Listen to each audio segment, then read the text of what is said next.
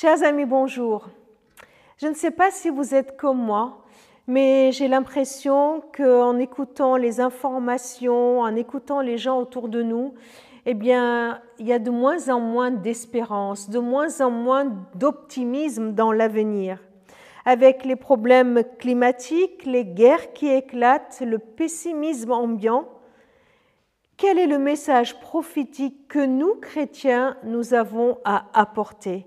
Pour notre monde Quelle est la parole de l'Église pour notre monde? Je vous invite à lire un verset qui se trouve dans le prophète Jérémie au chapitre 29, le verset 7.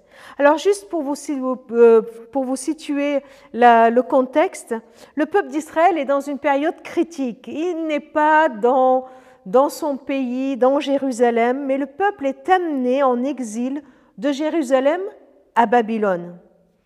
Déraciné, arraché à son pays, euh, n'a plus ses terres, n'a plus le peuple n'a plus ses habitations, n'a plus son quotidien. Et voilà que dans ce lieu d'exil, Dieu envoie ce message et il dit au peuple, cherchez à rendre prospère la ville où le Seigneur vous a fait exiler et priez-le pour elle, car votre prospérité dépend de la sienne.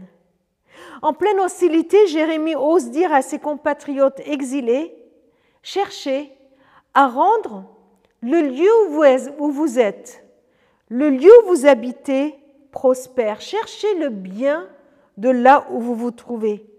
Cette ville est une ville d'exil, et là, le peuple de Dieu est appelé à prier pour elle, est appelé à tout faire pour le bien de cette ville.